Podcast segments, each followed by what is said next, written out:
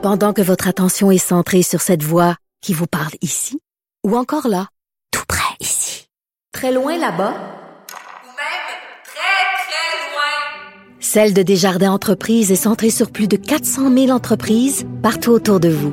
Depuis plus de 120 ans, nos équipes dédiées accompagnent les entrepreneurs d'ici à chaque étape pour qu'ils puissent rester centrés sur ce qui compte, la croissance de leur entreprise. Le buzz de Vincent Dessureau. Et dans ton buzz aujourd'hui, un sondage, est-ce que les Canadiens ont peur de contracter le fameux coronavirus? Oui, parce qu'on en parle beaucoup, puis quand même sur les réseaux sociaux, euh, je pense qu'il y a plus de gens qui disent aux gens d'arrêter de paniquer que de gens qui paniquent. Là. Euh, et un sondage... il y a des gens qui s'amusent de dire au monde d'arrêter de paniquer alors qu'il y a essentiellement personne qui panique. C'est ça, dans le but, je pense, de se tirer un rang un peu, là, comme s'ils étaient plus plus intelligents que les autres. Euh, et euh, aujourd'hui, un Angus Reid a fait publier les chiffres d'un sondage sur euh, justement euh, la perception des Canadiens de la menace du coronavirus. Et quand même, il y a des chiffres là-dedans qui sont très intéressants. De un sur, êtes-vous inquiet de contacter, de contracter ce virus-là? Seulement 30% des Canadiens sont inquiets de ça.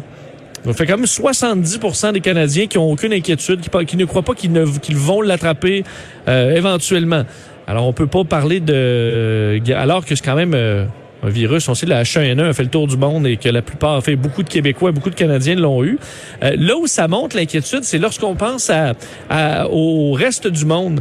Donc, si on pose la question, euh, est-ce que vous êtes inquiet que cette maladie-là rende plusieurs parties du monde malades, mais ça, c'est 76 des Canadiens qui se disent inquiets. Donc, quand on parle de nous-mêmes, on n'est pas inquiet, mais pour le reste du monde, on est, on l'est.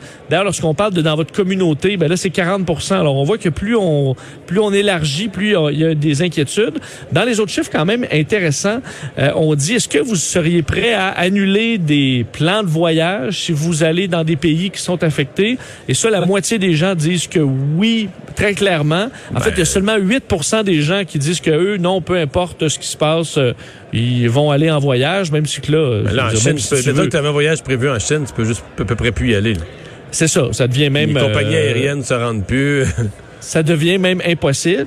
Euh, question quand même intéressante, êtes-vous confiant que votre, les- les- le système de santé de votre province est capable, va être capable de gérer une éventuelle épidémie ou pandémie du coronavirus? Et ça, 33 des Canadiens croient que non, leur système de santé n'est pas outillé pour faire face à ça.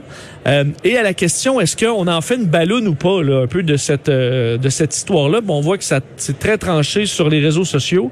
Donc, est-ce qu'on est-ce qu'on surréagit à cette nouvelle ou au contraire, est-ce qu'on prend ça assez au sérieux? 7 Canadiens sur 10 pensent que on, euh, on en fait trop sur la question, alors que le tiers croit que ça devrait être pris assez, au sérieux et ça l'est actuellement. Alors, euh, et un des faits quand même intéressants, le dernier sur cette, ce sondage-là, c'est que selon Angus Reid, dans les deux dernières années de leur sondage, le coronavirus est le sujet à laquelle les gens questionnés en, euh, le plus haut taux de gens connaissaient cette nouvelle-là. Euh, donc, c'est, ça a fait le tour. En fait, 77% des gens à qui on a posé la question étaient très au courant du coronavirus.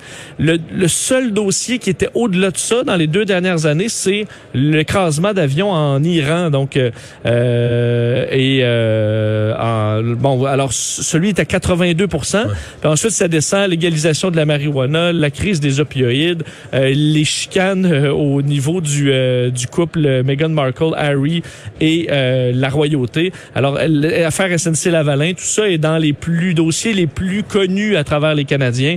Et celui-là du coronavirus est parmi les plus connus, de, jamais questionné par Angus Reid. OK, mais pour revenir à ta question d'avant, est-ce que les gens trouvent qu'on en fait trop? là? Ben, 70% des gens trouvent qu'on en parle trop, puis tout ça, puis qu'on prend trop ça au sérieux, puis 30 qui trouvent que c'est correct. Tu sais que t'aurais, là, un cas au Canada, là. Un.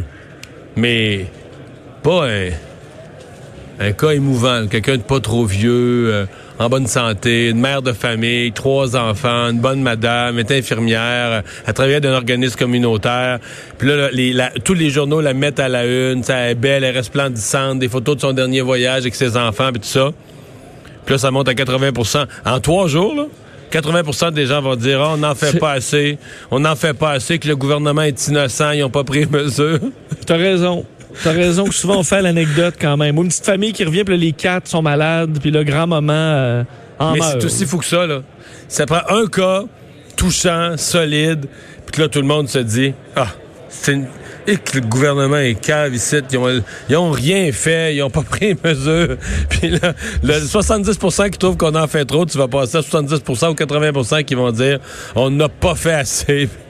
On n'a pas fait ce qu'il faut, on n'a pas pris ça au sérieux quand c'était le temps. C'est ça le gouvernement. Ça prend un mort. ben- Ça prend un mort pour qu'il se réveille. Tout à fait raison, alors qu'ils semblent prendre ça au sérieux, en tout cas, du moins les experts. Ouais, bon. Euh, L'avantage et le désavantage de manger avec les mains, mais là, il faut les laver. Euh, oui, avec mais là, les virus, il faut laver ses mains, Vincent. Oui, mais euh, oui. Ben, j'ai une question pour toi d'ailleurs sur ta relation avec la nourriture. Est-ce que tu, tu mettons que tu t'en vas manger là, est-ce que tu plonges dans ton assiette avec appétit ou tu y vas doucement là, puis tu Hey, euh, en moi, j'ai fait les deux métiers dans la vie où on mange le plus vite, l'agriculture puis la politique. Là. C'est en agriculture, je veux dire, des fois, euh, on mangeait quasiment en n'arrêtant pas, le, en laissant virer le moteur du tracteur parce que ça allait plus vite. Là. Ça m'est arrivé de dîner, mettons, en moins de trois minutes. Là. Je comprends sur le tracteur. Non, on rentrait.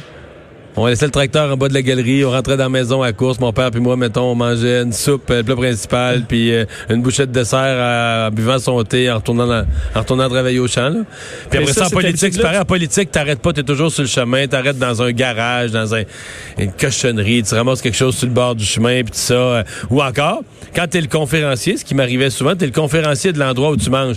Fait que toi, les gens vont manger pendant que tu parles. Fait que là, ils vont t'amener une assiette. On se dit, là, t'as comme quatre minutes pour manger. Tout ça pour dire que je mange, je mange, mais pas plus que vite. C'est épouvantable. Ben c'est resté même dans le à la maison là, quand t'as le temps. C'est-à-dire que j'adore manger, mettons, de la fondue, de la raclette, du crabe, euh, n'importe quoi qui fait que, tu sais, tu travailles fort là, pour ton...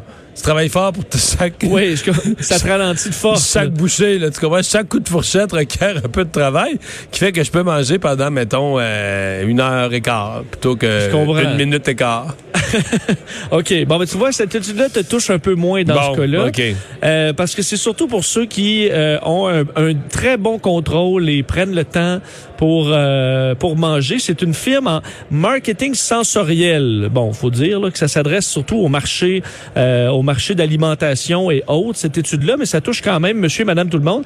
C'est à savoir l'effet de manger avec les mains sur euh, notre appétit ou notre goût des aliments. Et on, on, arrive à deux conclusions euh, sur ce sujet-là. C'est que pour les gens qui ont un bon contrôle, alors ceux qui sautent pas dans un plat de frites là, juste en disant je le finis puis ah ouais ils rentrent dedans, ceux qui vont manger des frites là, mettons avec leurs mains ou euh, des beignes ou euh, donc quelque chose avec les mains, euh, il y a deux effets. L'effet positif, c'est que ça goûte meilleur.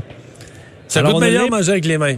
oui, on a l'impression que ça goûte. Ben encore là, juste pour ceux qui ont un bon contrôle, ça va goûter meilleur. Si vous vous bourrez pas la face, Pas les si vous- goinfres. pas les goinfres. Bon. Si vous prenez le temps, ça va goûter meilleur avec les mains. Euh, L'effet euh, négatif, disons, c'est que vous allez manger plus. Alors ceux qui sont en régime ou qui font attention, c'est pas l'idéal parce que c'est meilleur et vous ça va rentrer plus vite. T'es mieux de Euh, prendre un ustensile si tu veux manger moins. oui, exact. Alors, ça montre si vous, pour prendre le temps, si plus vous avez d'ustensiles, au pire, vous prenez une fourchette à, qui, qui, disons, tout petite, là, puis vous allez avoir plus de misère. Mais en fait, le- le- le- ce qu'ils ont fait quand même intelligent, ils ont pris deux, euh, deux, deux groupes et un à qui ils ont coaché sur les bonnes habitudes, puis euh, manger lentement, puis avoir du contrôle, puis euh, lire la, diète, puis la mise en forme et tout ça, calculer les calories. Et l'autre, ils leur ont dit, là, vous allez manger pour le plaisir là et tout ça, puis des gens qui ont faim. Et ils leur ont mis des petits beignes. Une partie avec des petits pics dedans, là, bien euh, ben joli, et l'autre où tu manges juste avec les mains.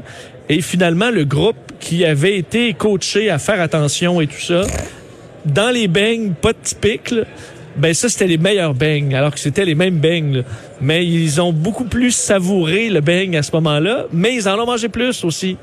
Alors, on arrive à cette conclusion-là. Alors, si vous voulez, si vous utilisez la fourchette pour vous ralentir, sachez que vous allez pas en profiter autant.